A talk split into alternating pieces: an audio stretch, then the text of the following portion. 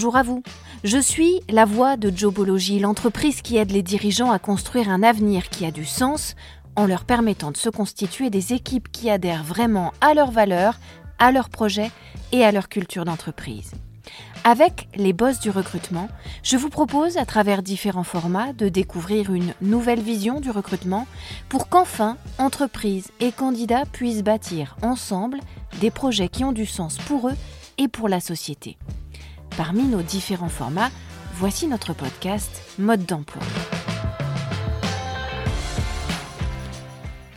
Dans cet épisode, on va voir ensemble pourquoi vous devez absolument calculer le coût d'un recrutement. D'abord, parce que ça va vous permettre d'optimiser votre budget pour ce recrutement, de poser à plat sur la table l'ensemble des dépenses liées à ce poste, et parce que ça vous permettra d'envisager les différentes solutions, de la moins coûteuse, le recrutement interne, à la plus coûteuse, chasseur de tête par exemple pour les talents les moins disponibles et les plus recherchés sur le marché. De la plus rapide aussi, comme la reconversion interne ou la cooptation par un de vos salariés, à la plus longue, comme la recherche de la perle rare, dans une période d'embauche élargie parce que c'est un poste sensible ou exigeant ou à mission difficile que vous voulez pourvoir, ou parce que vous avez de la difficulté à trouver un candidat stable pour un poste à turnover fort. Bref,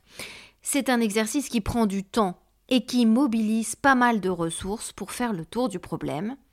mais c'est aussi un exercice qui permet d'avoir une vision globale de la problématique de ce recrutement spécifique, une prise de recul très constructive et un aperçu exhaustif de l'éventail de tous les paramètres à considérer. Une fois le postulat de votre besoin et de votre capacité de financement effectué, vous pourrez regarder si ça match ou pas. Et si ça n'est pas le cas, vous verrez beaucoup plus facilement et en un coup d'œil global quels sont les ajustements auxquels vous pouvez procéder pour que vos exigences et votre pouvoir d'achat en matière de candidat collent au mieux? Optimiser un budget de recrutement, c'est se laisser de la marge pour d'autres besoins RH. C'est se dégager les moyens de procéder peut-être à un ou deux autres recrutements supplémentaires, ou c'est tout simplement faire des économies sur certains points pour pouvoir dépenser plus sur d'autres points pour trouver le candidat qui se rapprochera le plus de votre candidat persona sur ce poste ou sur un autre. Exemple, vous constatez que sur un recrutement R1, vous pouvez optimiser le coût du recrutement et dépenser XK euros de moins que prévu. Eh bien, ça va signifier que soit vous décidez de viser plus haut avec cette marge et de trouver pour ce poste R1 un candidat d'un niveau qualitatif supérieur, vous pourrez alors lui faire une offre de rémunération plus importante. Soit vous décidez que vous utilisez cette marge financière pour la reporter sur un autre recrutement R2 en montant là aussi d'un cran en catégorie de candidat. Soit vous décidez que vous utilisez cette marge pour un troisième recrutement R3 qui n'était pas prévu au départ mais dont vous savez qu'il est en réalité nécessaire pour le bien-être de vos équipes, pour le développement de vos activités et pour la rentabilité de votre fonctionnement. Soit encore, vous décidez que vous utilisez cette marge pour faire appel à un prestataire spécialiste de l'emploi que vous allez payer avec, mais qui en retour vous fera faire de nouvelles économies sur vos recrutements à venir en en rentabilisant le coût encore davantage et en faisant encore mieux matcher les offres et les demandes. Ensuite, optimiser un budget de recrutement, ça va vous permettre d'avoir une meilleure visibilité sur vos budgets à venir. Bien sûr, établir un budget recrutement est une opération variable d'un recrutement à l'autre et d'un poste ou d'un candidat à l'autre. Personne n'a de baguette magique pour définir une fois pour toutes un budget recrutement unique et qui fonctionnerait à tous les coups sans erreur et sans mauvaise ou bonne surprise. On n'est donc pas en train de vous dire ici que c'est quelque chose que vous ferez une fois pour toutes et qui vous resservira ensuite ad vitam aeternam. En revanche, ce qu'on vous dit, c'est que prendre l'habitude de faire un budget recrutement à chaque fois que vous mettez un poste en consultation, eh bien cela va vous permettre de devenir un boss en la matière, car chaque nouvelle fois sera inspirée des précédentes Vous saurez de mieux en mieux quelles sont les erreurs à ne pas commettre une deuxième fois. Vous saurez de mieux en mieux quels sont les procédés qui se sont avérés payants. Et petit à petit, vous allez vous roder sur la méthode, sur les étapes clés à respecter dans le processus de calcul, et vous allez donc pouvoir mettre en place une typologie de process adaptée à chaque classification de poste. Ce faisant, progressivement,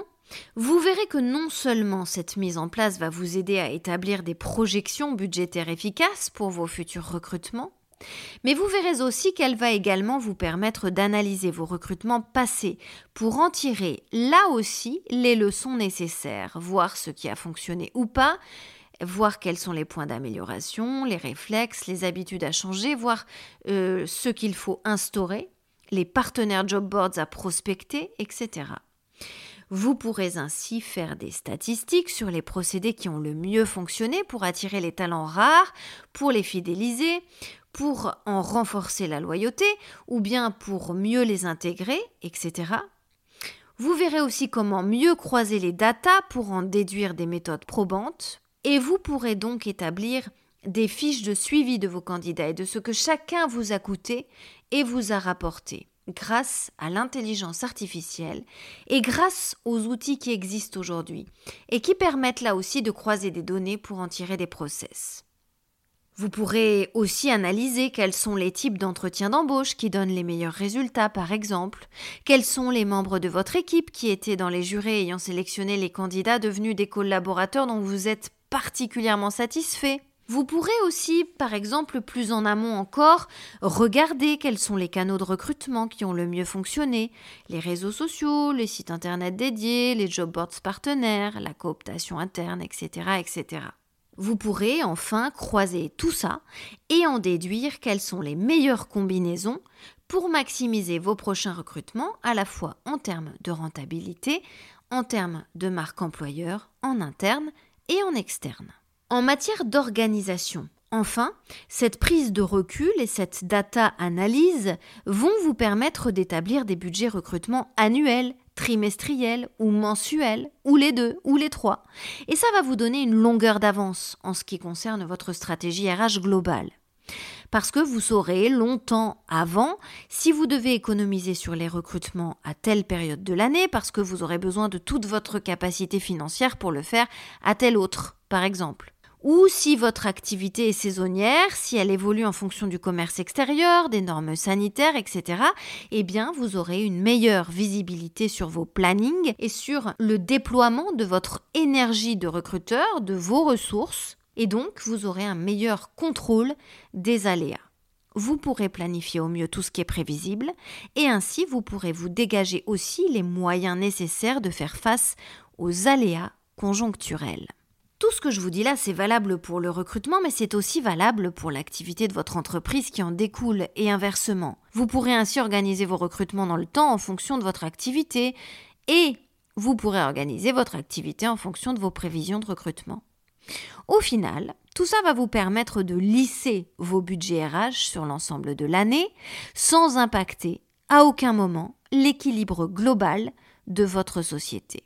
ce qui vous vaudra l'estime de votre comité de direction, des banques, des actionnaires, donc une plus grande marge de manœuvre et un capital confiance élargi en cas de besoin.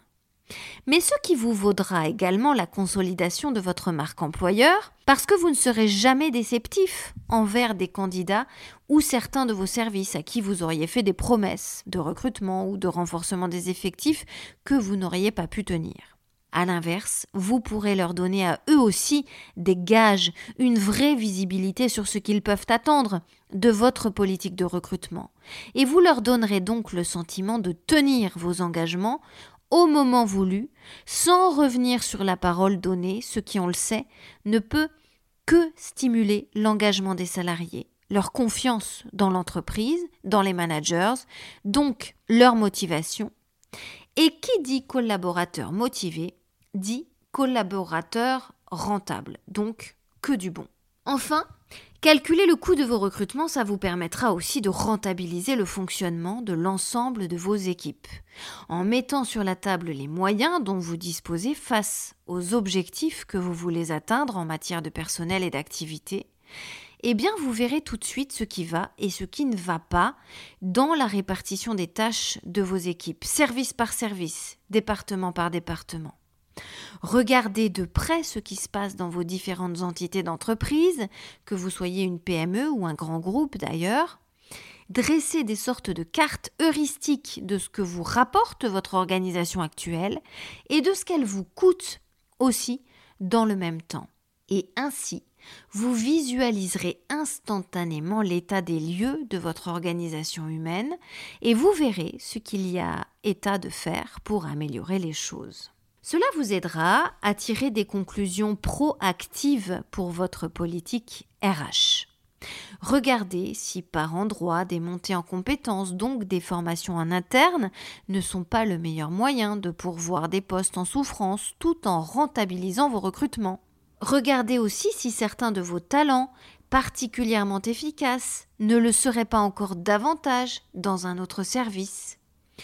Regardez si certains managers font ce qu'il faut pour mettre en place une vraie cohérence d'équipe et une complémentarité maximale de leurs collaborateurs. Vous vous apercevrez enfin qu'il n'existe dans certains cas aucune solution en interne et qu'il faut recruter à l'extérieur, ce qui ne représente pas le même budget. Et ainsi, vous ferez d'une pierre plusieurs coups puisque vous maximiserez à la fois l'organisation de votre main-d'œuvre et son efficacité dans l'entreprise, tout en mettant de votre côté toutes les chances d'un recrutement réussi et d'un turnover limité. Le tout en respectant votre cahier des charges budgétaires, donc in fine, en maîtrisant de A jusqu'à Z la rentabilité de votre projet de recrutement. Et c'est comme ça que vous deviendrez un boss de l'emploi. Vous pouvez retrouver ce podcast sur toutes les bonnes plateformes, mais aussi sur notre site internet jobology.fr. Vous y trouverez également notre blog et toutes nos ressources pour les recruteurs et les dirigeants d'entreprise. N'hésitez pas à liker ce podcast, à vous abonner et à le partager, bien sûr.